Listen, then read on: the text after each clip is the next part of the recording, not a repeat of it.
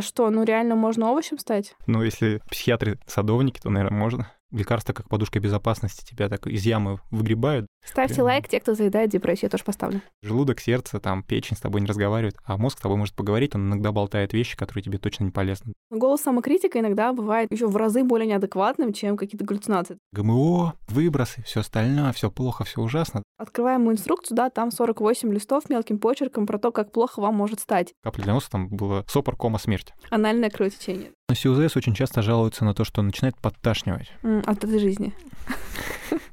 Огрызаюсь э, на близких, потому что я так решил. Сегодня я хочу быть мерзкой тварью.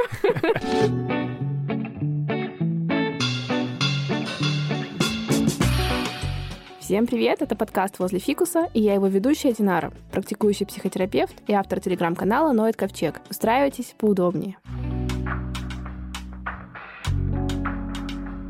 И сегодня у меня в гостях Ренат, врач-психиатр, психотерапевт, также нарколог и сооснователь Центра психологической помощи Mental Health. Привет, Ренат. Привет. И поговорим мы сегодня про антидепрессанты, про всякие страшные мифы, действительно они превращают нас в овощей или все таки скорее помогают нам выживать в этом сложном мире, и про всякие такие интересные нюансы. Ренат, ты готов? Да, готов делиться и прям полностью.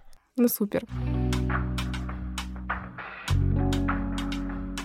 Слушай, вот я назвала так прям твоих несколько, да, не знаю, характеристик, да, там психиатр, психотерапевт, нарколог, вообще как ты сам себя воспринимаешь, что из этого доминирует в твоей там профессиональной идентичности? Ну, наверное, мне очень хочется быть, наверное, сейчас больше психотерапевтом, но большую часть своей карьеры профессиональной я занимался психиатрией, и большую часть времени я поработал все таки в психиатрической больнице, поэтому надо мной пока психиатрическое знание больше всего Давлеет, да? нависает, да. А наркологическая часть? Ой, она была такой непродолжительной. Это очень классная такая история была, когда мы хотели заработать много денег, работали в двух местах одновременно. То есть мой очень хороший друг меня, также мой сейчас коллега, то есть основатель тоже Центра психологической помощи, затащил меня в частный центр наркологической помощи. Мы такие, надо получить диплом, получить диплом, работали там, не покладая сил. Как-то сейчас я этим больше не занимаюсь, но когда попадают клиенты с какими-то зависимостями, да, то, в принципе, знания наркологические здесь помогают. Есть ли надежда помочь наркологическим больным, как вот ты на своем опыте можешь сказать? Мне кажется, есть надежда, но надежда немножко должна быть, наверное, другая. Мне кажется, что когда к наркологам обращаешься, они говорят, что все, никогда не должны пить. Мне кажется, если ты разучился нормально пить, то ты можешь и научиться нормально пить. Мгм, То есть э, ты скорее про какое-то потребление в каких-то других объемах имеешь в виду? Да, я думаю, что это какое-то более, наверное, осознанное потребление, что ты должен понимать, когда ты еще можешь остановиться, когда ты уже, скорее всего, на это перерастает какую-то историю, которая может навредить твоей семье, работе, и, там, отношениям и всему остальному. А что вообще ты думаешь про этих анонимных алкоголиков, это 12 шагов? Мне кажется, классная история. Я знакомился с литературой, которая у них была, да, то есть периодически, даже не периодически, но изредка, так можно сказать, с ними встречались. То, что они там пропагандируют, на самом-то деле очень крутая психотерапия, которая фокусирована на осознанность. То есть ты должен понимать, да, что ты можешь делать сейчас, то есть а чего ты не можешь делать. И история о том, что никто не заставляет тебя брать алкоголь, то есть ты это делаешь сам, это твое поведение, да. Если ты не выпьешь первую рюмку, то ты не выпьешь вторую рюмку, то это все гораздо, ну, на самом-то деле очень просто. И мне очень нравится классная фраза такая есть, я ее первый раз когда Стивена Кинга читал, книгу не вспомню какую, по-моему, «Доктор Сон», и там тоже история про алкоголиков, и там была такая цитата из общества анонимных алкоголиков, что маринованному огурцу не стать свежим. Я потом ее встретил в книгах по обществу анонимных алкоголиков. Нужно понимать, что если ты маринованный, то тебе свежим не стать, но тем не менее жизнь твоя может продолжаться. Я думаю, что даже какое-то количество спиртного ты можешь употреблять, и проблем с этим не будет. Почему ты, когда ты говорил про научиться употреблять хоть как-то, я почему-то сразу подумала про РПП и про вот этот типа уход от суперзапретов в сторону попытки что-то себе решать. Хотя я не знаю, сколько это, конечно, реализуемо в случае с реальными зависимостями. Ну, такой сложный вопрос. Ну, сложно, да, то есть э, однозначно я не могу сказать, потому что когда мы что-то запрещаем, это в истории как-то очень часто показывает, что это не работает. Ну, пожалуй, что да. И ты когда говорил, да, про свою психиатрическую карьеру, да, я вспомнила, собственно, как мы познакомились с Ренатом. На каком-то четвертом-пятом курсе у меня появился интерес к этой области. Мы знакомились с Ренатом, и я к нему там ездила куда-то вообще за город в психиатрическое отделение. И он мне пытался показать завораживающий мир, но в итоге таки меня перетащило в психотерапию, минуя этот завораживающий мир. Не знаю, плохо это или хорошо, но здорово то, что ты все равно не бросила эту историю с психическими вообще расстройствами какими-то, да, то есть, а все-таки пришла туда. А психиатрический опыт, он классный, но я не думаю, что каждый должен пройти через него, да, то есть пройти через психиатрический стационар, вот такие учреждения закрытого типа, да, где очень большие ограничения, и, ну, на самом-то деле, кто-то, кто про человечность, да, то есть очень часто разочаровываются в том, что происходит в психиатрических больницах. Вот я тоже, когда училась, я училась на психотерапевта, и у нас все наши места, где я училась, они все таки были скорее из области малой психиатрии. Там всякие клиники неврозов, и там прям реально вообще другой вайб. То есть там как-то симпатично, больше похоже на санаторий, я бы сказала. Психиатрические отделения, конечно, вообще не похожи на санаторий из того, что я видела. Да, психиатрические отделения больше похожи на тюрьму. Ну, какие-то, да, такие казарменные больше истории, Да, к условия. сожалению. Поэтому я думаю, что они не способствуют на самом-то деле выздоровлению. Вот сейчас, размышляя об этом, я думаю, что даже многие пациенты, которых мы когда-то лечили в психиатрической больнице, выздоравливали, ну, не выздоравливали, а просто понимали, что надо себя вести нормально и говорить, что у тебя все нормально, чтобы тебя оттуда отпустили. Ну, Такая мотивация, да, жесткая. Да. Ну и эффект исключения из семьи тоже часто бывает настолько чудодейственный, что даже если тебя посадят в темную яму, отсутствие там особо токсичных родственников может повлиять чудодейственно. Да, это прям в точку, потому что сколько не разговариваешь с родственниками, сколько не работаешь с ними, понимаешь, что очень часто они становятся причинами того, что люди начинают себя вести каким-то образом, и потом вообще, в принципе, если они хоть раз попадают в психиатрическую больницу, то многие семьи начинают диктовать их поведение, исходя только из этого. Ты переключил канал, у тебя обострение, давай мы тебя положим в психиатрическую больницу, пошел вечером гулять, поздно вернулся, то есть у тебя обострение, давай тебя положим в психиатрическую больницу. Мне кажется, это, конечно, Ну, Такие жесткие манипуляции, это, конечно, правда. Я просто тоже таким немножко сталкивалась во время там практики. Ну, прям очень это все печально. Хочется как-то хоть тебе оставаться на стороне пациента в этот момент. Ну вот поэтому те, кто хотят остаться на стороне пациентов, да, то есть они, я думаю, что долго не задерживаются, ну или задерживаются, но каким-то образом потом все равно уходят куда-то, потому что терпеть это ну, сложновато.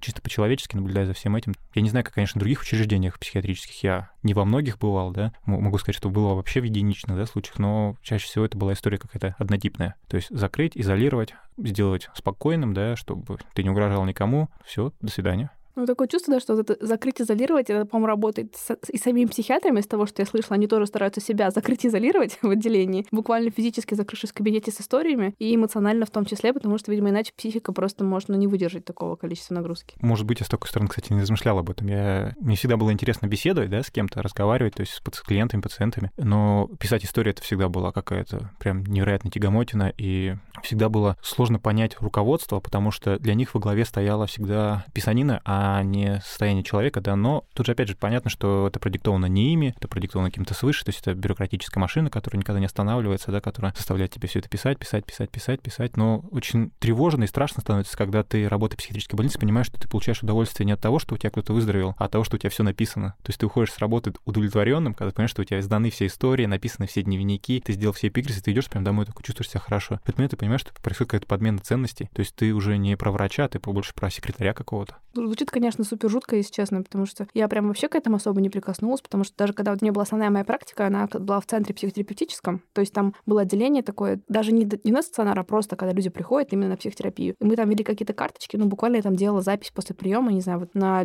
5-6 абзацев. Ну вот это классная история, потому что мы с этим столкнулись в, в наркологии, когда работали. То есть там поступал ну, пациент, и оформить на него историю это занимало 2-3 минуты, ну, максимум 5. Все остальное время ты посвящаешь, то есть не- непосредственно здоровью человека, и это прям было, знаете, супер. Мы прям вообще балдели от этого. Было круто, и, может быть, мы продолжали там работать, если бы не совмещали параллельно работу психиатрической больнице, когда ты с одного дежурства бежишь на другое дежурство, с другого дежурства бежишь на третье дежурство, и ты, например, ушел в пятницу вечером. Ну, в пятницу с утра ушел на работу, а в понедельник вечером возвращаешься. Я вообще, на самом деле, даже не представляю себе, потому что, вот, не знаю, я лично довольно сильно устаю. Я для себя решила, что у меня мало клиентов. В день максимум 4. Это вообще самый для меня супер максимум, потому что ты должен смотреть, что происходит с клиентом, что происходит с тобой, что происходит между вами, в какую сторону наиболее оптимально пойти. Какой-то баланс между принятием и мотивацией к изменению соблюдать. Вот это все напряжение выдерживать возникающее, это, мне кажется, реально же жесть просто. И как это можно делать 8 часов подряд, я реально, я просто я не представляю себе, что с человеком тогда должно произойти на выходе. Очень классно, ты когда начал об этом говорить, я сразу вспомнил мнение там и приколдесы наших друзей, когда говорят, да что там, разговаривать, что там сложного? И ты такой думаешь, блин, ребят, попробуйте 5 часов поговорить, при этом просто не просто поговорить, да, пытаться Ну, заметить. Включаясь, да, то есть вот как-то это так. жесть просто реально. Да, поэтому всегда там, когда кто-то наезжает, что типа, я просто разговариваю, что ты там, слушай, ты же не мешки воротишь. Блин, попробуйте поговорить, да, часов 6 подряд, да, и причем все этом не о том, чем вы хотите, да, а о том, что хочет другой человек. клубок из тысячи проблем, нужно выбрать какое тебя самое приоритетное направление, еще свериться с клиентом. Тоже я читала про лечение РПП, это вообще обычно. Ты должен жонглировать огненными шарами, которые через разных щелей начинает что-то резко вытекать, и тебе нужно решить, что самое важное. Поэтому, ребят, ну нет, это такое себе. И не забывайте подписываться на нас в запрещенных сетях и Телеграме. Там мы выкладываем анонсы на все выпуски, чтобы вы ни в коем случае их не пропустили. Если вы слушаете нас на Яндекс Музыке, для того, чтобы не пропускать новые эпизоды, вам нужно нажать на картинку с сердечком, попасть в свою коллекцию, ткнуть на шестеренку и уже там отмотать вниз и поставить галочку для получения пуш-уведомлений. Так мы сможем слышаться с вами гораздо чаще. И вот я хотела спросить, да, про позицию терапевтическую. Ну, ты же сказал, директивность, да, она свойственна психиатрическому ну, направлению. Насколько вообще ты разделяешь позицию, что, ну, все таки врач-психиатр — это особое состояние, там более какие-то сложные. Сколько там вообще уместна директивная позиция? Опять же, мне кажется, здесь возвращаясь к предыдущей фразе, от контекста зависит, потому что на самом-то деле я думаю, что со многими пациентами, клиентами, да, то есть ни в каком они состоянии можно договориться, можно о чем-то поговорить, можно побеседовать, можно им пообещать, да, что-то помощь какую-то определенную. И мне кажется, что они могут прислушаться, потому что это такой пример, когда мы работали психиатрической больнице, да, и были такие достаточно жесткие условия. А потом я перешел работать в психотерапевтический центр, и у нас, то есть, был центр в загородом, то есть практически в лесу, с лесопарковой зоны, с открытыми входом, выходом, да, то есть с просторными палатами, с возможностью брать с собой все, что захочешь. Картины, ноутбуки, как санаторий, по большому счету. И туда иногда попадали пациенты с психотической симптоматикой, да, и мы в этом случае брали что? То есть либо брали родственников, да, для того, чтобы они помогали нам, да, за ним, ну, смотреть, либо если мы понимаем, что у человека есть частичная критика какая-то, он понимает, что вот с ним происходит что-то, и это что-то ненормальное, и он готов это лечить. У меня создалось ощущение, что такие вот классные, теплые домашние условия способствовали быстрейшему выздоровлению, нежели все-таки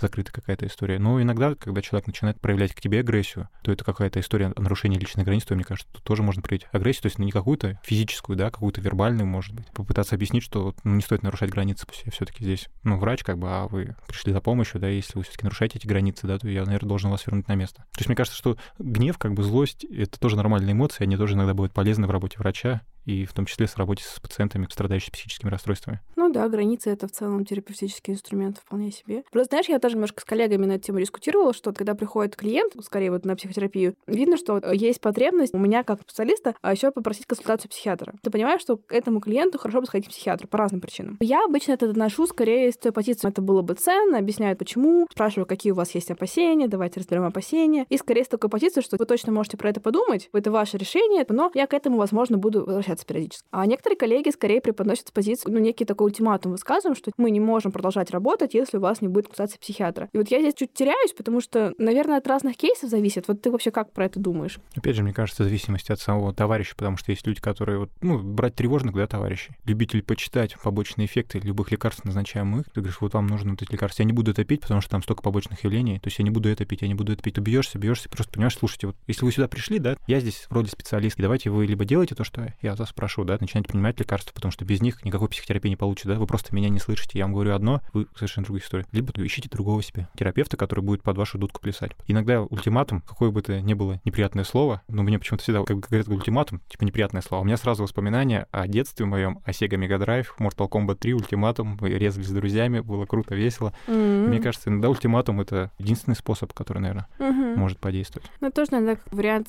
защиты своих границ, да, в том числе профессиональных. Ну да. Ну, либо у меня закончились возможности, я больше других возможностей не знаю, угу. либо на самом деле просто другого выхода нет. Сегодня хотелось бы рассказать вам про подкаст «Нормально же общались». Его ведет Оля Микитась, очень жизнерадостная девушка, мама двоих девочек. Подкаст ее про людей и для людей, с личными интересными историями из жизни. Оля очень много делится личным опытом, рассказывает о том, как сама справляется с непростыми ситуациями, не стесняется говорить о личном, о любви, о взаимоотношениях, сексе, дружбе. Много поднимается тем из области психотерапии. Оля приглашает разных экспертов и просто неравнодушных людей поговорить обо всем том, что всех нас так волнует. Также вы сможете найти эпизод и с моим участием, где мы обсуждали соли зависимость от социальных сетей, дум-скроллинг и как вообще с этим всем справляться. Подкаст «Нормально же общались» доступен на всех площадках. Ссылку мы прикрепим в описании к эпизоду. Перейдем к этим к чертовым препаратам. Давайте буду просто задавать такую серию вопросов. А что, ну реально можно овощем стать? Ну, если психиатры садовники, то, наверное, можно. Как посмотреть, но они выращивают наш цветочек ментального сознания. Ну, не знаю, мне кажется, под овощем под скроется то, что типа я буду тупой, медлительный, заторможенный, я не буду чувствовать, я не буду соображать, я не смогу водить машину, я не смогу общаться с людьми, что-то еще. Мне кажется, ну, с помощью нейролептиков можно с человека сделать растение. Придерживается ли психиатр этой цели? Мне кажется, нет. Мне кажется, все таки в основе вообще психиатрии, я надеюсь, что лежит какая-то человечность и помощь людям, а не цель сделать из человека овощи, да, чтобы он там не конфликтовал, не ругался. Мне кажется, все таки про больше про человечность, особенно вот в психиатрии, любые нейронауки, все, что связано с психическим здоровьем, мне кажется, это больше про человечность. Mm-hmm. Поэтому я надеюсь, что психиатры не делают из людей овощей. Ну, мы, по крайней мере, старались этого не делать. Хотя бы не в рамках карательной психиатрии. Ну да. В каких вообще случаях нужно задуматься о антидепрессантах? Как человеку понять, что вот ему бы вообще подумать об этом? Ну, мне кажется, для этого сходить к специалисту, и специалист тебе объяснит, когда надо, когда не надо, потому что иногда бывают истории, когда на самом-то деле они там не нужны, да, и какие-то там объяснения обычных там когнитивных цепочек, да, очень быстро решает проблему, человек понимает, что все, все окей. То есть, мне кажется, здесь вот индивидуально к специалисту придешь, и специалист тебе скажет, все-таки здесь стоило бы или не стоило. Тогда давай про страхи, да, еще раз. Ну, значит, овощем будем считать, что, скорее всего, не сделает, да, если там вам кто-то специально не даст невероятную дозировку. Ну, не знаю, мне кажется, а зачем кому-то давать специально, кому зачем специально вредить? Это какая-то история такая вот для меня непонятная. Я думаю, что, может быть, молодой специалист по глупости там, да, или не по образованности, но там же всегда есть кто-то, какие-то менторы над ним, которые будут проверять, смотреть это, поэтому я думаю, что нет. То есть вот это про овощи, это, конечно, классная история. Всегда, когда он спрашивает, а я не буду овощем, говорю, ну, я же не похож на садовник. Кстати, похож, Ренат. Что-то такое есть, да. Вызывает ли привыкание? Всю жизнь буду нуждаться теперь в этих антидепрессантах. Ну, тоже вызывает привыкание. Опять же, что такое привыкание? Для меня это не совсем понятно, когда люди спрашивают, что, да, когда вы его резко бросите пить, да, вполне возможно, что он станет хуже, потому что симптомы заболевания вернутся, да, или будет синдром отмены, потому что вы же, грубо говоря, искусственным путем увеличили количество какого-то вещества в своем головном мозге. Вы перестали его принимать, да, и количество вещества становится меньше, и мозг угу. его будет просить требовать. Поэтому может быть синдром отмены, либо возвращение симптомов. И вот здесь какая сложная ситуация, когда ты очень тяжело понять, это либо симптомы заболевания вернулись, либо это просто синдром отмены, который нужно переждать. Поэтому, если ты начинаешь их пить, то понятное дело, что это не простуда, да, которая лечится 5-6 дней. Это серьезные расстройства, они связаны с работой головного мозга, и головной мозг — это штука, которая не так быстро выздоравливает, и нужно время, да, и поэтому там, когда говорят антидепрессанты полгода, и все таки о, полгода, говоришь, полгода — это минимум, по-хорошему год, а может быть и на протяжении всей дальнейшей жизни, да, если смотреть клинические рекомендации, то там пишут, что если после отмены препарата вернулись симптомы, то он назначается повторно, и человек может принимать его на протяжении вообще всей своей жизни дальнейшей. Такой тоже страх, например, я хочу попить их там год, чтобы мне стало хорошо, и я вот боюсь, меня затянет такую пожизненную историю. Как мне успокоить здесь себя? Ходите к психотерапевту, он вас успокоит. Тоже пожизненно. Ну, я не думаю, что пожизненно, но неплохо было бы, если возникают такие страхи, да, то есть ходить к психотерапевту или к тому же самому психиатру, который назначил лекарство, и он, я думаю, что развеет ваши страхи, сможет объяснить, что вы принимаете лекарства, да, а потом мы постепенно их будем снижать. Но вообще, мне кажется, самая классная история, если тебе назначили лекарство, да, все это совмещать с психотерапией, лекарство как подушка безопасности тебя так из ямы выгребают, да, то ты учишься каким-то таким классным, крутым навыкам, которые позволят тебе, да, в будущем справляться с теми симптомами, с которыми ты сейчас пришел. Ты отменишь антидепрессанты, а ты уже будешь такой достаточно накачанный психотерапевтически, чтобы отдать отпор там депрессии, тревоги. Звучит очень, кстати, очень оптимистично. Даже если придется принимать их до конца жизни, даже, но это потрясающе и круто, что вообще есть такая возможность. Знаете, как хреново жилось людям 60 лет назад без антидепрессантов, потому что там выхода особо вообще никакого не было, и если так сложились какие-то генетические штуки в системе ваших нейромедиаторов, что они сами никак не выводят, вам пришлось просто страдать эту жизнь столько, сколько Бог дал. Ну, это классная история о том, что сейчас все орут там ГМО, выбросы, все остальное, все плохо, все ужасно, да? Блин, ребят, ну, возьмите там, не знаю, 300 лет назад, да, все было гораздо меньше. Возьмите 700 лет назад было все гораздо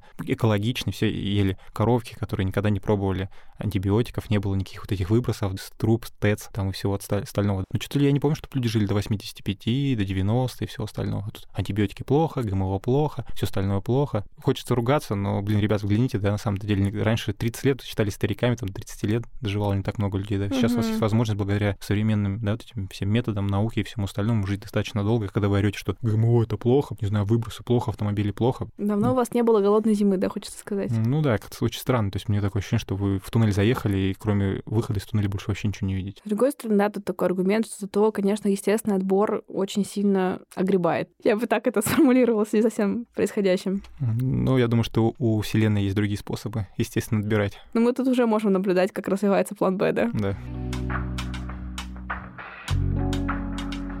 Ну, я так понимаю, что антидепрессанты уже появились э, где-то в 50-е, да, примерно? Да, там классная история, на самом-то деле, по поводу антидепрессантов. Вообще история психофармакологии, да, это история просто случайных находок каких-то. Там не было целенаправленных каких-то вещей, да. Изониазид, по-моему, если я не ошибаюсь, это препарат, который придумали изначально для лечения туберкулеза, но потом увидели, как у людей, которые лечатся этим препаратом, что-то очень хорошее настроение, да. Несмотря на такие жуткие прогнозы, да, которые были в те годы для больных туберкулезом. Просто взяли этот препарат и на основе его сделали первый антидепрессант. И вот она, пожалуйста, понеслась, да, ингибиторы мономиноксидазы. То есть вот они появились, и началась история с антидепрессантами, и вау, супер, круто. Какой путь прошла психофармакология за это время? Да, те препараты имели супер много побочек и не очень контролировали свой эффект. То сейчас происходит, да, и еще раз давай будем благодарны за то, что происходит. Расскажи нам, как сегодня все круто обстоит в мире антидепрессантов. Слушай, ну на самом деле брать сейчас самый, наверное, потребляемый антидепрессант, да, это селективный ингибитор обратного захвата сертанин, да, СИУЗС. Если про них говорить, их уже когда разрабатывали, это было целенаправленное из изобретение молекул, проведение исследований, то есть нахождение какого-то вещества, которое будет помогать, но при этом гораздо будет меньше побочных эффектов. То есть такое это моделирование, которое было направлено на появление препарата, который будет помогать. И на самом деле СИУЗСов их большое количество, но тоже тут очень удивительно, они все вроде бы там пароксетин, там венлофоксин, хлооксамин, там сертралин, эстетолапрам, циталопрам, они все СИУЗС, но у каждого у них есть какая-то своя особенность. Они не только на серотонин влияют, но еще на какой-то нейромедиатор, да, и поэтому такой очень грамотный психофармаколог, либо психиатр, или, может, даже психотерапевт, который там есть возможность назначать лекарства, у которого есть медицинское образование, разбираясь в этих особенностях, может точечно, ну, когда к нему придет человек и озвучит свои жалобы, да, потому что депрессия не всегда протекает с отсутствием аппетита, отсутствием сил, да, повышенной сонливостью, там, нежеланием что-то делать. Иногда депрессия протекает, что ты места себе не находишь, ты беспокойно мечешься, ты начинаешь есть вообще все подряд, потому что в тот момент ты чувствуешь себя получше. И тут сразу того терапевта, который понимает, как работают СИОЗС, есть какая-то здесь нейробиология, которую можно прям назначить препарат и будет прям туда, куда надо. Можно найти тот самый матч, попытаться. Ну, ну да. Такое искусство, да, подбирать под клиента препараты вообще, насколько это сложно, насколько часто приходится их менять. В этот момент в своей жизни работала в компании фармакологической и занималась продвижением препаратов для врачей. В том числе я работала с антидепрессантами. Как мы продвигали это внутри фармкомпании, поэтому там свои выгоды, нужно сделать так, чтобы наш препарат выписывали как можно чаще. Там скорее была такая политика, что вот он идеальный для вот этих групп, вот 50, описать разные-разные кейсы, рассказать всем, что остальные препараты давайте не надо, вот эти наши два, они просто экстра-супер. Это же, наверное, не совсем так. Вот как это в реальности работает? Мне кажется, вообще все в жизни вот не бывает. Ты и плохой, и хороший. Mm-hmm. Ты и красивый, и некрасивый. Ты умный и неумный. Они или-или, да? То есть вот наш препарат там все самый лучший. Мне кажется, нет. Каждый препарат, он и хороший, и плохой одновременно, да? Mm-hmm. Опять же, у каждого препарата есть свои особенности, но, опять же, обращаясь к фармпредставителям, да, ну, работа у них такая. То есть э, ничего с этим не сделаешь, да, и они там ссылаясь на какие-то вещи, да, определенные, что вот у нас вот это есть, вот это есть, вот это, вот все супер, все круто, да. Ну, иногда, конечно, вешают лапшу на уши. И я думаю, что грамотные специалисты, которые читают, они понимают, что это их работа. Не отнимать тебе много времени, выслушай его, скажи ему спасибо, да. И пусть он идет, он даст тебе буклетики. Если он даст тебе ручку клея, это вообще будет супер. Бомба. Клей всегда был просто самый хат из всех э, О, да. наших сувениров. И, вот, и мне кажется, нет плохих препаратов. В то же время нет и хороших препаратов. То есть каждый под своего общем, клиента. Сегодня Ренат решил объявить войну дихотомическому мышлению, черно-белому мышлению, да, и все такое. Наверное, да. То есть, ну, мне хочется придерживаться этого. Ну, это, в общем действительно, да, и мы с Ренатом точно знаем, да, что черно-белое мышление, такое, когда есть только крайности, все или ничего, я, типа, победил или я провалился, это, в принципе, лежит в основе очень-очень многих разных штук, типа и депрессии, и прокрастинации. Да, и... я думаю, что ты абсолютно прав, потому что во многих, даже любой, если взять заболевание, есть малой психиатрии, то есть там очень часто звучит или-или. Да, да все сложнее, к сожалению, или к счастью. Мне кажется, к счастью, потому что это такой простор открывает для того, чтобы вообще, то есть разбираться в этом, изучать это, понимать и самое главное видеть результат, да, тебе приходит человек, там, условно говоря, вот у него там депрессия, ты понимаешь, что он ее заедает, он ее заедает, он не без... вот он... Ставьте прям... лайк, те, кто заедает депрессию, я тоже поставлю. То есть много кушает и все остальное, нет у него сил, нет у него энергии, он много лежит, и ты такой понимаешь, ну вот здесь история о чем? Про заки, да, вперед назначаешь человека, говорю, слушайте, круто, есть неохота, вес бросил, сил, энергии полно вообще. Угу. Классно, здорово. Хотя, с другой стороны, человек мог бы, например, значит, там, по классике какой-нибудь триптилин, да, и мы бы увидели намного другую историю. Да, человек бы стал бы еще больше есть, он бы стал бы еще более сонливым, медлительным, заторможенным, там ничего хорошего бы не случилось. Ты выступаешь за совмещение фармакотерапии с психотерапией? Ой, мне, мне это вообще очень нравится, потому что я там сам в свое время столкнулся с депрессией, мне помогла фармакотерапия, в первую очередь, потому что она помогла мне в тот момент, то есть вообще не свалиться, не развалиться, а потом психотерапия очень круто вытащила, потом я спустя год отмены препарата, меня периодически накрывает. Принакрывает, принакрывает. Принакрывает, да, то есть мне хочется там ничего не делать, хочется валяться, хочется быть бедным, несчастным, чтобы меня пожалели, да, но я вспоминаю о том, чего меня учили, и там стою и думаю посуду мою, это, тренажерный зал. И занимаешься самосостраданием активным. Да, да, поведенческой активностью особенно. То есть это мне прям очень нравится, это очень меня спасает, и понимаю, что если я сейчас буду дальше лежать, то я буду дальше страдать. Читала исследования, там как-то сравнивали группы пациентов, которые принимали только психотерапию, только фармакотерапию и совмещенные варианты. Там была какая-то идея, что да, конечно, классный эффект, когда и то, и другое, но там была такая идея, что те клиенты, которые принимали только психотерапию, у них них как-то дольше удерживается эффект. Иногда препараты снимают страдания, и для некоторых пациентов это снижает мотивацию что-то менять и работать тщательно в психотерапии. Вот понятно, про что да, это? Да, да, то есть как бы, сейчас на самом деле очень много исследований да, появляется, где показывают, что в долгосрочной перспективе психотерапия намного эффективнее, чем угу. лекарства, потому что лекарства, ну, ты вот принимаешь, а потом бросает принимать, типа хуже становится, да, то есть а у некоторых возвращается симптом обратно, да, а в цели психотерапии происходит научение какое-то, угу. и ты потом интегрируешь в свою жизнь, это используешь, и, в принципе, ты как бы защищен от этого, протекция идет. Тут нужно понять, что вот когда мы принимаем антидепрессанты, да, и вообще любые препараты, которые связаны с работой головного мозга, мы тут все-таки постепенно пытаемся влиять на ДНК, да, нейронов. Появляется какое-то, какое-то количество нейромедиаторов в головном мозге, да, то есть он постепенно начинает перестраивать нейроны. Парадокс в том, что депрессия, как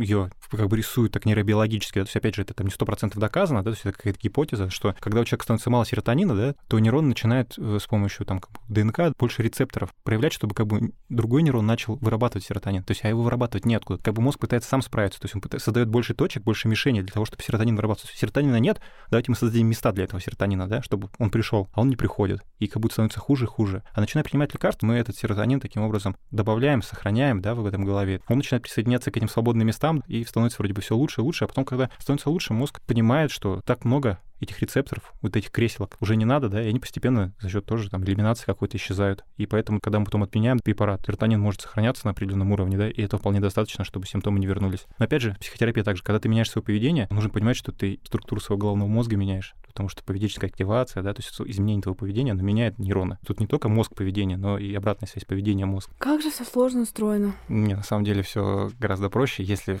в это немножко окунуться, почитать, посмотреть, угу. потому что для меня это стало таким большим открытием уже после того, как я медицинский университет закончил, когда начал читать, и мне задался вопрос, а почему? То есть вот он слышит галлюцинации пациента, я назначаю лекарства, он перестает их слышать. Что происходит? Почему они исчезают? Потому что для меня галлюцинации это всегда была какая-то такая история больше к эзотерии, магии, чему-то такому непонятному. И я когда читал препараты, да, я пропускал фармакодинамику, фармакокинетику, я читал там назначения угу. и побочные эффекты. Среднетерапевтическая дозировка, а потом я начал немножко смотреть, благо сейчас у нас есть YouTube, где можно найти вообще миллионы различных видео, да, о том, как объясняется, как работают рецепторы в головном мозге, как работают эти вещества, все остальные. То есть, и ты начинаешь смотреть, там тебе пальцем объясняют, ты понимаешь, почему там назначая галоперидол человеку с галлюцинацией, он перестает их слышать, эти галлюцинации, потому что там в голове происходит какая-то история, да, с дофамином. И то есть и начинать туда немножко потихонечку углубляться, то есть ты начинаешь в этом больше разбираться, шарить. Ну, тут как, не знаю, научиться играть на гитаре, то есть ты, нет какой-то гитаре, гитары в мире, да, которую ты возьмешь в руки и сразу начнешь играть классные песни. То есть в любом случае, какую бы гитару ты не взял, тебе придется учиться. Тут уже сам, то есть постепенно, потихонечку, если ты будешь читать это, изучать. И сейчас на самом-то деле говорю, YouTube, YouTube, который, где просто на пальцах все это объясняет. И плюс сейчас начали очень классные ребята. Я всегда в восторге от тех, кто переводит литературу с английского языка. Там вот есть крутая книга «Основа психофармакологии» Шталя, которую перевели люди с английского языка, где, знаете, просто с юмором, легко, классно и круто рассказывают о том, как вообще все устроено в нашей голове, и о том, как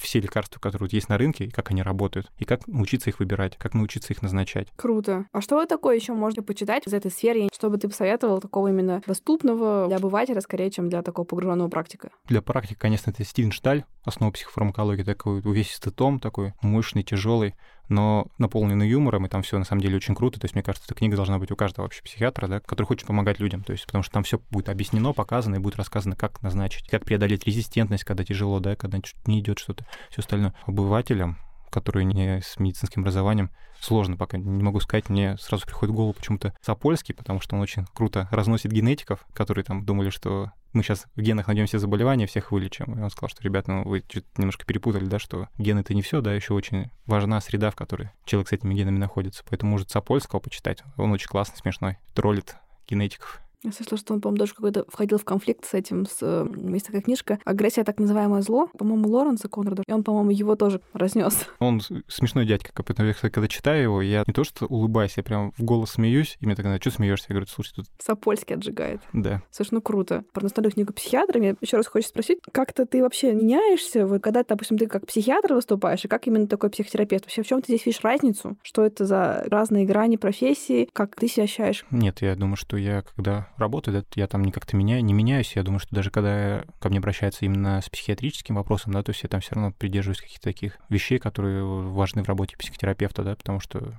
приходит человек с психическим расстройством, у него нарушено мышление, в принципе, с ним диалог сложно построить, да. То есть я вспоминаю, как это бывало в психиатрической больнице, там, типа, а, с тобой все понятно, не надо нечего разговаривать, давайте ведите его в палату, да. То сейчас я думаю, что стоит попытаться и разобраться и понять, почему это происходит, да, из-за чего это все произошло, может быть, как-то расположить к себе человека, потому что, то есть если ты не будешь там, а это все понятно с тобой, да, до свидания там, да. Все-таки попытаешься разобраться, я думаю, что он же живой, он же поймет, что ты пытаешься ему помочь. Я думаю, что он, если он услышит тебя, и ты ему скажешь, слушай, ну, надо, да, лекарства попить, но здесь вот пока вот по-другому никак. Я думаю, что если по-человечески отнестись, он услышит это, начнет их пить, и у него может улучшиться состояние, потом он к тебе придет, и уже ты можешь понять, когда у него будет более собранное мышление, более понятное, почему, что произошло и как, да. Потому что очень часто, мне кажется, что диагнозы еще ставятся не те, какие могли бы быть на самом деле. Исходя из своей практики, думаю, что иногда и мы диагнозы ставили те, которые могли бы быть, потому что галлюцинации для нас в начале работы, да, были всегда история о чем? О шизофрении, да. Сейчас становится понятно, что галлюцинации — это вообще не всегда шизофрения, а очень часто вообще не она. То есть пограничное расстройство личности, пожалуйста, да, очень часто возникают какие-то приходящие психические симптомы, как типа дереализации, деперсонализации, то есть я не я, окружающий мир не настоящий, я слышу голос в голове, который мне приказывает что-то сделать.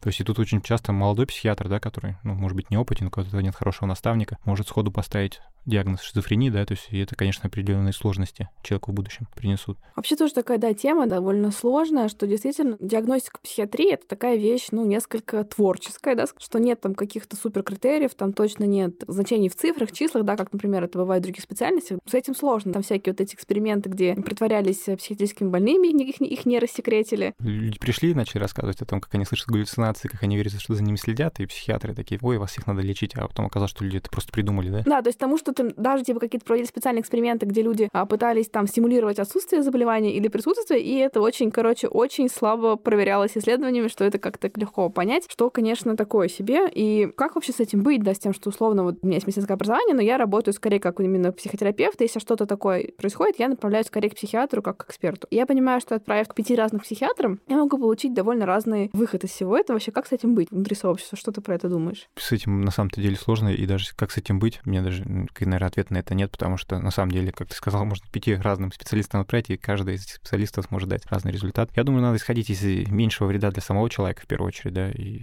вот, наверное, так, потому что там двое поставят там шизофрению, двое поставят биполярно-аффективное расстройство, один поставит там пограничное расстройство личности, да, то есть я думаю, что диагнозы важны, да, потому что а как человека лечить, да, но в то же время психиатрия что-то особо не диагнозы лечит, а симптомы, по-моему, насколько я понимаю. То есть и насколько мы все время это делали, то есть мы лечили симптомы, да, то есть самое главное, не важно, какой у человека диагноз, главное ему помочь, чтобы ему было лучше, чтобы он чувствовал себя комфортнее, чтобы он мог со всеми своими особенностями, так сказать, да, которые, может быть, даже и не убираются лекарствами, да, адаптироваться в этой среде нашей нынешней такой суетливой, беспокойной, где постоянно нужно что-то делать. И мне так всегда удивляло, что часто вот эти все какие-то разборы клинические в таких местах, более психиатрических, они вообще как будто выкидывают за контур пациента его благополучия, а скорее давайте драться за то, какой здесь диагноз, на что больше похоже. И условно вопрос, а как помочь этому человеку, он, в принципе, такой вообще не на повестке дня. И в этом смысле я, наверное, да, согласна, что, в общем-то, какая разница? Главное, скорее, какой у нас тут алгоритм помощи, да, и, наверное, в этом смысле тогда я бы сказала, что важнее всего, чтобы был хороший коннект у психиатра и психотерапевта, или психолога, кто работает в связке, чтобы они могли вместе помогать пациенту. Да, если это, это такой подряд. Это вообще, мне кажется, важная тема. Хороший коннект и дружественный союз здесь. Да, это, это на самом деле вообще здорово звучит, и это здорово, если это работает на самом деле, а не просто на бумаге, что то есть как бы с пациентом, да, работает не только психиатр, например, да, который там шарит в психофармакологии и хорошо ее назначает, но что еще психолог, да, который может там показать, неважно, какой у тебя диагноз, да, что вот такое поведение может привести к этому, да, если ты можешь повести себя по-другому, то ты увидишь другой результат. Человек может к этому прислушаться. Или просто дать ему какие-то навыки, да, например. Ну вот у тебя есть галлюцинации, да, а давай посмотрим на это по-другому. То есть ты их слышишь, потому что многие начинают говорить, да, что нет, ты это придумываешь, или да, ты не слышишь, это все неправда. Это очень тяжело, да, когда ты это слышишь, тебе говорят неправда. Как ты, когда грустишь, тебе подходит не грусти. Ну, типа газлайтинг какой-то Ты такой, типа, ребят, отстаньте, типа, я хочу грустить, да, типа, я что, вы подошли, сказали мне не грустите, и я себя чувствую лучше, что ли? Я понимаю, что люди делают это из, ну, из добра, да, но они часто не понимают, что если человек грустит и хочет побыть один, то, ну, как бы это нормально. Во время грусти побыть одному, потому что наедине с своими мыслями подумать, поразмышлять, выздороветь и вернуться в социум. То же самое для человека, если он слышит галлюцинации, иногда они не купируются, иногда они не убираются лекарствами, да, и здесь может быть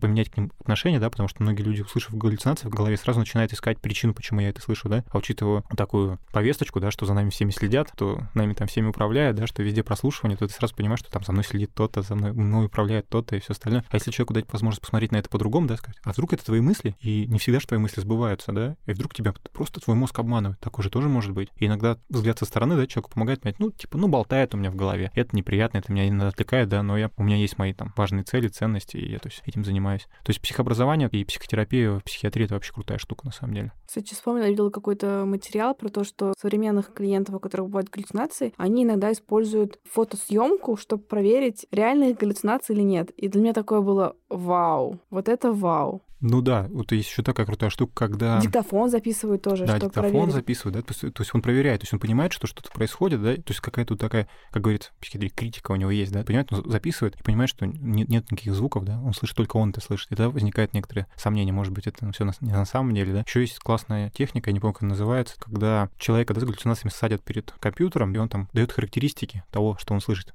иногда люди описывают, ему столько-то лет, у него такие-то волосы, такие-то глаза, то есть может полностью описать. И на компьютере создается аватар этого. И он с ним как бы беседует. То есть как будто голоса, вот эти голоса, которые человек говорит, они передаются вот этому аватару, и человек начинает с ним беседовать, происходит такое разделение меня и того, что я слышу в голове, да, и то есть ты уже можешь на это со стороны посмотреть. И это очень крутая история вот по, в плане теории реляционных фреймов, в терапии принятия ответственности, да, или, или по-другому, как называют, ACT, да? ACT, да. да. то есть там определенная часть построена на этом, чтобы понимать, что ты — это не твой мозг, да, а что мозг — это машина, это орган, единственный орган, который может с тобой поговорить. То есть желудок, сердце, там печень с тобой не разговаривает, а мозг с тобой может поговорить, и ты не всегда должен к нему прислушаться, потому что он иногда болтает вещи, которые тебе точно не полезны. Он это делает не со зла, конечно же. Он хочет тебя спасти, потому что он еще не понял, что он оказался в таком классном мире, где индустриальная революция подарила нам столько всего прекрасного. Он все думает, что тебе все угрожает вокруг, и тебя нужно спасать, как и наших предков. Если пациенту с психическим расстройством дать возможность обучить его этому, да, то вполне возможно, что это может быть не излечит его, да, там от галлюцинации, но, по крайней мере, даст ему возможность посмотреть на это по-другому, да, и у него будет, будет критика, он говорит, я понимаю, что это ненормально, но это происходит со мной, да. Вполне возможно, что он будет, когда он будет чем-то занят, сосредоточить свое внимание на каком-то деле, может быть, на работе, может быть, на семье, может быть, на своем хобби, увлечении. Вот в этот момент вы спросите меня, а вы тогда слышали голоса, когда были заняты этим, скажет,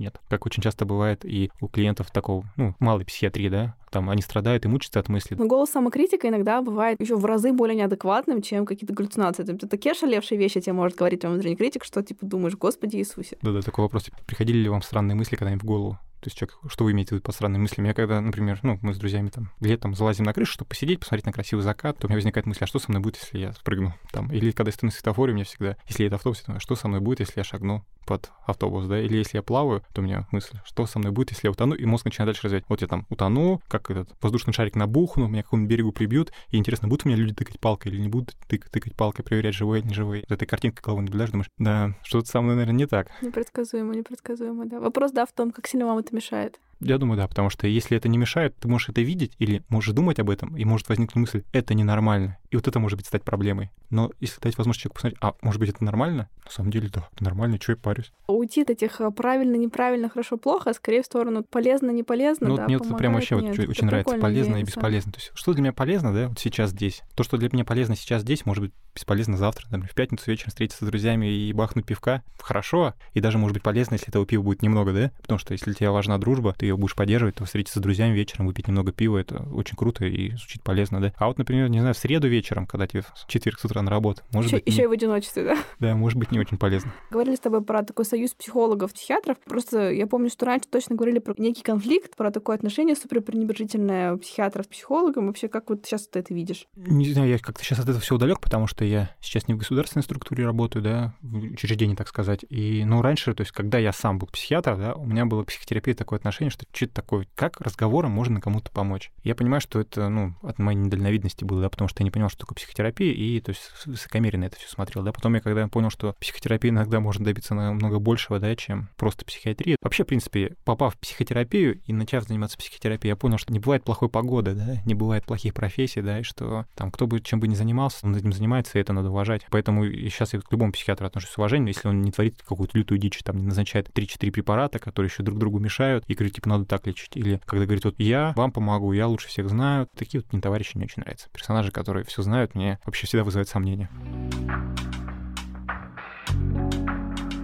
Говорили про помогает, не помогает. Я помню, какую-то читала литературу, я уже там была формулировка, которая мне прям сильно понравилась, про то, что задача психотерапии — это скорее не что-то там в себе сильно исправить, а понять свои особенности и научиться как-то с ними жить в этой жизни, там, условно, подстраивая свою реальность под свои особенности, выбирая призвание себе более подходящее. Правда, крутая мысль, потому что даже на своем опыте э, очевидно, что какие-то, скажем, истерические акцентуации для меня не чужды, как для любого человека, который вообще выползает в публичное пространство, там, мне кажется, можно даже не диагностировать. Как ты думаешь, если какую-нибудь истерическую особу отправить хотеть самореализовываться куда-то на сцену, это сделает жизнь ее домашних лучше? Я думаю, что да, но опять же, это особо, конечно, зависит все, да. Но мне кажется, если, ну, реально она там будет получать то, чего она не получает в жизни, то это здорово. Это как кто-то же хочет выступать на сцене. Но бывает страх сцены, да, и тут круто, можно помочь в этом, да. Есть некоторые, которые любят выступать на сцене, у них спрашивают, а тебе как бы это надо вообще? Он говорит, нет, как бы в чем проблема-то? Не чешется, не чеши. Какие вот все такие ты примеры можешь привести? Есть такие вот особенности, и вот так прикольно было их адаптировать. Такая концепция вин-вин. Ну, не знаю, мне кажется, с работы это больше вот когда думаешь там по поводу работы, по поводу занятости. Вот пример, человек там обращается, да, и говорит, меня родители засунули технарем, техническое образование какое-то. Я чувствую себя не очень хорошо. А кем бы вы хотели вообще быть? Там дизайнером, рисовать я бы хотел, да? И тут, тут вопрос возникает, помочь ему, чтобы он дотерпел этот университет как-то, либо все таки переориентировать его, понять, что у него, конечно, страх есть сказать родителям, да, о том, что я не хочу здесь учиться, потому что родители там, ну, грубо технари, они такие, для моего ребенка будет это лучше. Выбрав за него специальность, то есть такие вот вперед, да, но страдает, мучается, у них портятся отношения в семье, да, то есть как бы там, понятное дело, для родителей может быть незаметно, но ребенок меньше стал с ними делиться, рассказывать, да, как-то вот чувствует себя некомфортно, на учебу вообще ходит, да, без удовольствия и дома там ленивый, пассивный, да. И тут, может быть, больше не стоит ребенку убежать, что тебе это надо, а дать ему возможность какие-то навыки, да, для того, чтобы он смог родителям сказать и наконец-то выбрать то, что он хотел. Потому что если ты мужчина, если ты хочешь быть дизайнером, это же нет ничего плохого. Ну, согласна. Даже если ты женщина, тоже ничего плохого нет. Ну да. Опять же, если возвращаться там в мое детство, да, то есть если ты там, грубо говоря, хочешь, рисуешь, танцуешь или играешь на музыкальных инструментах, да, то ты лицо нетрадиционной сексуальной ориентации. Хотя, Через как П. мы знаем, наличие гитары, особенно в твое время, должно было очень сильно улучшать прогнозы на романтическом фронте. Ну и возвращаясь немножко к препаратам, да, вот, собственно, открываем мы инструкцию, да, там 48 листов мелким почерком про то, как плохо вам может стать. Вот тоже поясни как-то так по-человечески, как с этим справляться, почему так? Ну вот это, когда достаешь аннотацию, там все это так называют портянка, да, которую можно очень долго читать. Откройте инструкцию к аспирину, откройте инструкцию парацетамолу, да, то есть откройте инструкцию к тем таблеткам, которые вы обычно пьете. Я уверен, что вы найдете там тоже миллион различных побочных эффектов, да, но почему-то те лекарства, которые каким-то образом связаны с психиатрией, к ним сразу такой табу что они гораздо хуже, чем другие лекарства. Хотя на самом-то деле все препараты, да, имеют свои побочные эффекты, то есть у всех есть какие-то особенности, да, влияния на наш организм, да. Но вот если брать там препараты, антидепрессанты СИОЗ, то на самом-то деле в аннотации там напишут депрессия, да, тревога, лечение. То есть тебе никто не распишет там, что он влияет на нейрогенез, что он улучшает то-то, то-то, то-то, то-то, то потому что это все было уже постмаркетинговые исследования какие-то, да, которые уже никто не будет включать в аннотацию препарату. Это можно узнать от специалистов, где-то, может быть, на каких-то грамотных ресурсах по нейронаукам. Но в аннотации никто ничего не напишет, а побочные явления, к сожалению, они должны были писать все, да, потому что иначе бы их просто не пропустили для различности фармацевтических вот эти компаний, которые выпускают лекарства, да, то есть поэтому любое лекарство открой, там капли для носа, и вот для меня всегда было интересно, так шоком, я когда открыл капли для носа, там было сопор, кома, смерть. Анальное кровотечение, да? Ну, что такое, да, то есть я думаю, нифига себе, можно закапаться каплями так, что у тебя будет сопор, потом кома, привет, смерть, да, то есть ни в одном антидепрессанте так не будет написано сопор, кома, смерть. Ну да, тут еще хочется пояснить, да, что, в общем-то, по сути, чем больше эта инструкция с побочными эффектами, значит, препарат лучше исследован. По факту это парадоксально, но значит, он тем более безопасный. Так это и работает. Ну да, здесь вот очень здорово, да, ты сказал, что взгляните на это с другой стороны, да. Если там портянка, то значит, вы вдоль поперек исследовали, вы в безопасности. А если там, извините меня, маленький листочек, да, какой-то непонятный, то значит, либо это препарат старый, когда его исследовали, там особо не делали акцент на это, либо на самом-то деле исследований особо никаких нет, то есть ничего не понятно про него. С чем, правда, чаще всего приходили, какие побочки реализовывались? Вот с чем чаще всего приходили, мне кажется, на СИОЗС очень часто жалуются на то, что начинает подташнивать. От этой жизни. Не знаю, как раньше не подташнивало, но начав принять антидепрессанты, они говорят, слушайте, подташнивает, да? На самом деле варианта два, да, ты либо говоришь, ну потерпите, да, потому что вот первые две недели, это очень важно, да, вот в работе врача, что когда ты назначаешь лекарство, да, расскажи все, объясни побочные явления, которые могут Со возникнуть в начале, да, то есть вот вы начнете сейчас принимать, первые две недели может быть вообще стать хреново, и мысли будут хуже, и больше их будет, и слабости будет лучше, и сон нарушится, и тревога усилится, и вообще там, не знаю, и тошнить вас будет, и там, может быть, проблемы со стулом будет. В общем, история такая, что вам, вы пьете таблетку, как будто бы вам хуже. Ну, потерпите, да, две недели. Если вдруг тяжело терпеть, вы всегда можете обратиться, да, мы вам назначим какой-то противотревожный препарат, который все это прикроет, да. Здорово, то есть вы перенесете две недели очень мягенько, да, и через две недели вы увидите результат. Э, не часто, но бывало нарушение сексуальных функций. То есть для женщин это тяжелее получить оргазм, да, для мужчин сложнее закончить. И некоторые мужчины такие говорят, ладно, пусть радуются девчонки там, да. А женщины такие, типа, нет, слушайте, меня не очень это устраивает, да, потому что... И так было не очень легко, да, с этим? Да, да, тут сейчас приходится еще дольше ждать. Вот так, а если брать старые препараты, амитриптилин, то там, конечно, да, там и запоры, и нарушение мочеиспускания, и падение давления, и лютая сухость во рту, за счет снижения давления, нарушение координации движений, то есть там как-то вот очень много старых препаратов, но благо есть современные, у которых побочек вообще прям по минимуму. И некоторые переносятся прям вообще супер здорово, да, то есть это, не знаю, как витаминки для мозга, наверное. А что, алкоголь-то можно пить, нет? Чуть-чуть можно.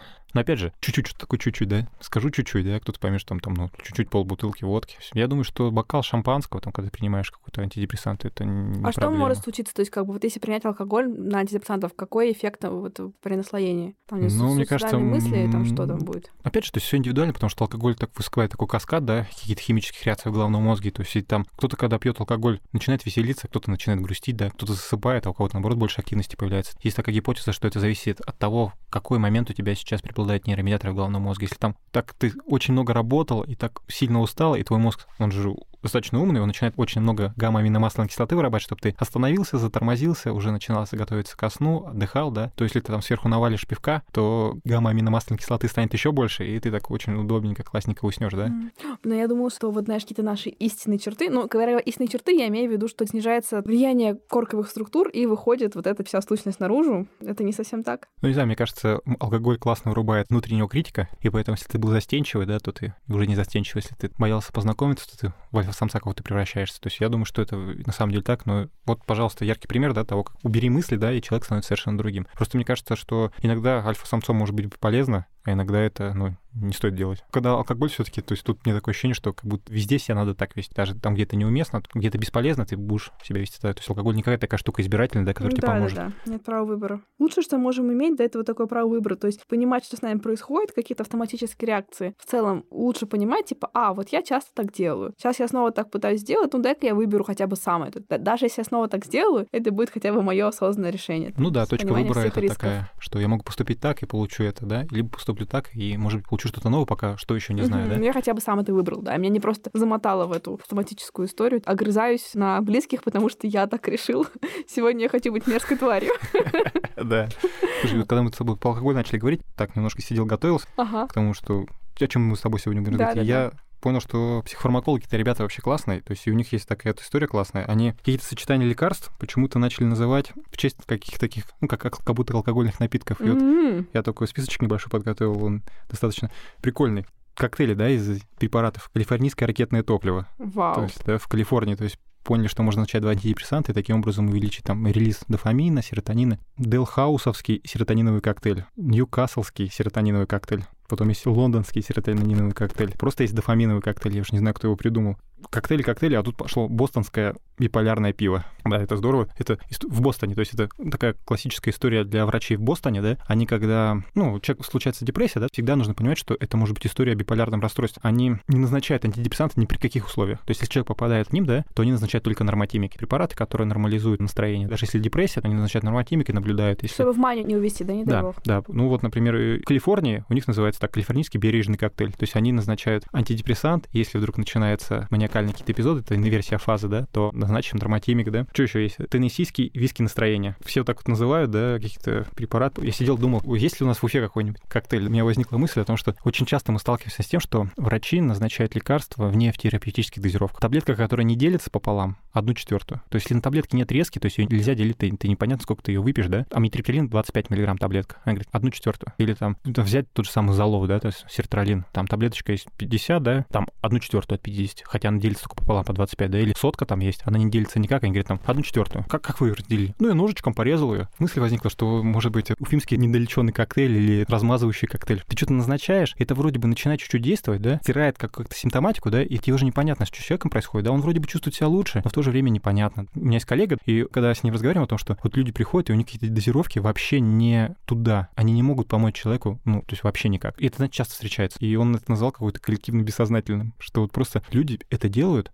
и непонятно для чего. Они, наверное, исходят опять же из той истории, что много лекарств — это плохо, или большие дозировки — это плохо, лучше обходиться маленькими дозировками. Я думаю, что это здорово, что вы хотите обходиться маленькими дозировками, но мне кажется, среднетерапевтическая Это гомеопатия просто, которая тренд. Да-да. Я проходила как-то учебу по психодинамическому подходу, но это такие новые вариации на тему психоанализа, человеческой защиты, конфронтации. Ну, это же довольно неприятно, может быть, кого-то конфронтировать. Ты человека э, должен в процессе работы столкнуть с тем, что он про себя не хочет понимать, и это малоприятное открытие, как правило. Ну, даже если там ничего такого страшного нет, человек от себя это защищал по каким-то причинам, ему будет неприятно. И там такая идея, что если пытаться это делать очень мягко, мягко конфронтировать, то лучше этого не делать, потому что человек это, ну, все равно будет бесить, но не пробьет. Мгм. То есть лучше делать это точечно, достаточно интенсивно и как бы быть готовым к тому, что это может быть тяжеловато. Вот мне кажется, это похожая аналогия. Если хотите делать это супер мягко, лучше не тратить вообще силы тогда. Абсолютно с этим согласен, потому что это какая-то вообще история не о том. То есть ты и человеку не помогаешь, да, таким образом, и другим мешаешь ему помочь, потому что там, значит, препарат какой-то определенный в какой-то непонятной дозировке, ты все смазал, да, и человек приходит и такой, что вообще?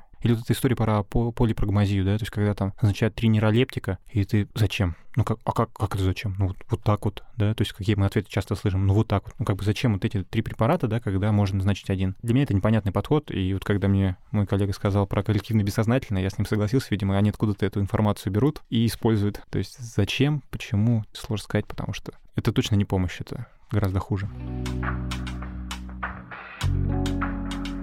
Как ты занимаешься своим самообразованием? Ты же упомянул, да, что вот в университете какие-то вещи не очень, да, поступали в тебя, ты там уже самостоятельно что-то там зачитал, ты на ролики и так далее. Где эту какую-то актуальную информацию для себя ты черпаешь про те же там препараты, какие-то эти смены всяких э, МКБ, вот эта вся история? Что делать начинающему психиатру, если он хочет быть в труе, в тренде и так далее? Книги. Сейчас появилось очень много литературы в плане, если брать вообще психотерапию, да, когнитивно-поведенческую психотерапию, то прямо сейчас вообще какой-то бум. Столько литературы по разным направлениям, особенно по третьей волне, да, психотерапии, просто столько литературы входит, чего раньше вообще, в принципе, не было. Да. В плане психофармакологии, да, тоже раньше информации не было вообще никакой. Был, были какие-то советские учебники, которые я вообще, ну, мне не очень нравятся, да, то есть монографии советские, которые как будто были академиками, для академиков написано, читать невозможно, там сколько смертное, да, то есть сейчас переводят литературу, да, и появляется только книг крутых, да, по психофармакологии, по психиатрии, которые читаешь, и понимаешь, что даже на какие-то такие достаточно сложные, тяжелые темы можно пошутить, и это, ну, здорово, классно. Где это искать? Ну, мне кажется, Телеграм, вводишь там, не знаю, психиатрия, психотерапия, это выходят какие-то каналы, смотришь, то есть как-то листаешь, смотришь, что тебе ближе, да, читаешь, ну, потому что и мракобесов достаточно много, да, в области психиатрии, особенно психотерапии, то есть очень много, да, которые загоняют лютую дичь. Просто ты читаешь, смотришь и думаешь, типа, чего вы вообще несете, да. Но, тем не менее, что удивительно, почему-то у них гораздо больше всегда подписчиков, всегда больше какой-то там фан-базы, чем у людей, которые занимаются какими-то доказательными методами. Ну, потому что расклад Таро всегда веселее, чем доказательные исследования. Ну, будем реалистами, нет? Ну, у меня была мысль, что те, кто занимается, так сказать, не особо доказательной штукой, да, они обещают тебе сегодня, здесь и сейчас. То есть вот приди сегодня, я тебе расскажу, как тебе жить завтра, и ты уже будешь жить, все хорошо, все будет здорово. И мне кажется, люди всегда хотят, типа, назначить мне таблетку, чтобы я уже завтра себя чувствовал хорошо. Ну, блин, так не бывает. Опять возвращаясь к гитаре, да, научите меня за один день играть. Так не Ну да, может то быть. есть какие-то у вас привычки формировались э, энное количество лет, чтобы их раз сформировать понадобится, ну, не факт, что столько же, да, но хотя бы точно больше, чем чуть-чуть. Запасаться терпением, конечно, и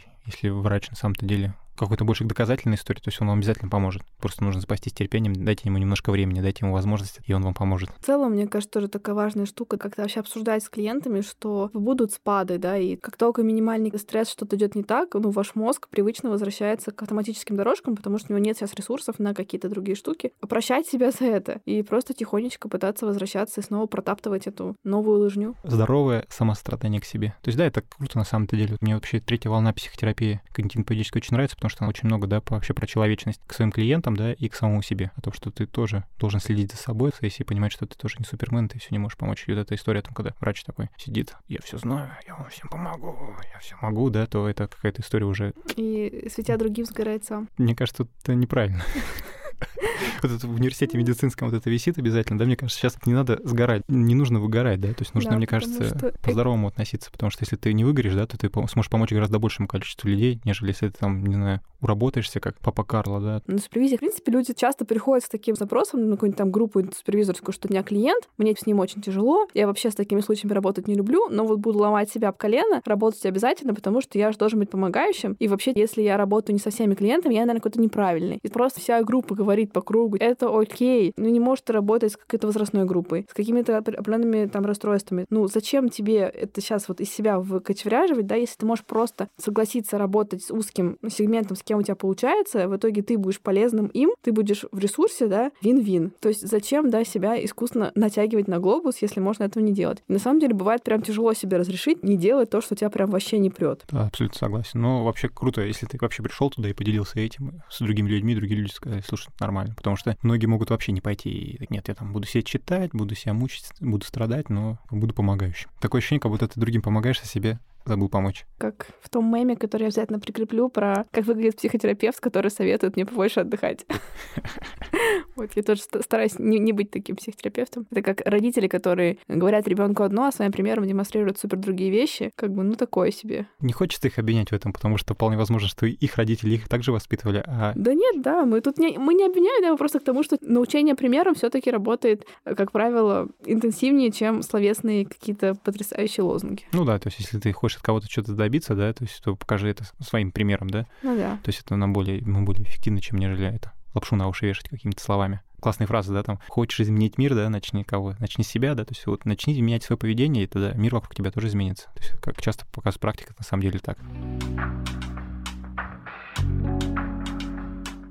Ну и давай тогда, да, может быть, какие-то итоги, как бы ты вообще зарезюмировал, что нам делать с антидепрессантами? Как не бояться психиатров? С антидепрессанты пить, антидепрессанты, если они необходимы, если вам назначили, когда не бояться, а если у вас возникают какие-то страхи, да, озвучите их врачу, да, который вам их назначит. Я думаю, что он их развеет, да, то есть поможет вам начать их пить, да. Если вдруг у вас в процессе приема лекарств возникают какие-то сложности или трудности, снова обратитесь, да, не стесняйтесь, расскажите об этом. Я думаю, что, как Дина рассказала, у нас нет никаких инструментальных методов диагностики, да, для того, чтобы понять, что вам назначить. Если вы вдруг жалуетесь на что-то, то врач всегда, исходя из ваших жалоб, может пересмотреть лечение, поменять или добавить что-то еще, да, то есть как бы схем очень много, лекарств на самом-то деле очень много, и поэтому, если есть вопросы, задавайте. То есть не стесняйтесь, не бойтесь, и если идете все-таки и записывайте эти вопросы куда-нибудь, потому что, как показывает практика, наша память штука не очень классная, потому что когда надо что-то вспомнить, она почему-то не очень вспоминает. Кстати, вспомнила напоследок классную историю. Я как-то сама обращалась к психиатру, у меня был какой-то не самый оптимистичный период в моей жизни, и я тоже, как и все, немножко так опасалась антидепрессантов, и он мне такую потрясающую загнал телегу на эту тему, понял, что я его коллега с своими завихрениями,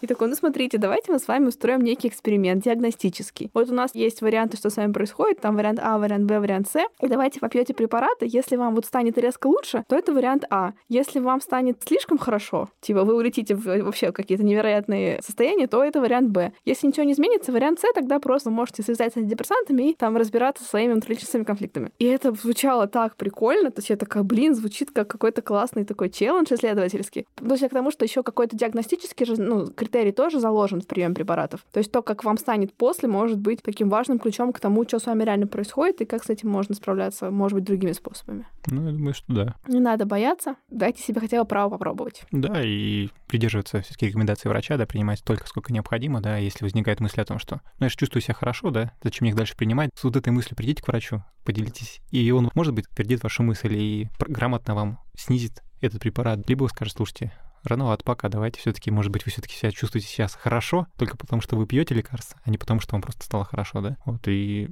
Поэтому, я думаю, со всеми вопросами, связанными с лечением, да, с лекарствами, все-таки нужно доставать врачей. Это же их работа, правильно? Конечно. Они за это денежку получают. И иногда просто возмутительно большую, надо сказать, но, может быть, это и хорошо. Друзья, всем нам ментального здоровья и смелости за него бороться. С вами были помогающие специалисты Ренат. Спасибо большое, что слушали нас. Пейте лекарства, если они необходимы. И Динара. Хорошего вам дня. Пока. Не забудьте полить цветы и подписаться на наши запрещенные социальные сети, на наш телеграм-канал, где мы выкладываем много всего интересного, делимся книжными подборками, показываем изнанку создания подкаста. Если вам хочется хоть немножечко визуала, вы сможете найти его именно там. Упоминайте нас в своих сторис, делитесь идеями и предложениями. Мы просматриваем все-все отметки, обязательно репостим их и прикладываем к сердечку. Слушайте нас на Apple Podcast, Яндекс Музыке, Castbox, ВКонтакте, на всех возможных площадках. Хорошего вам дня!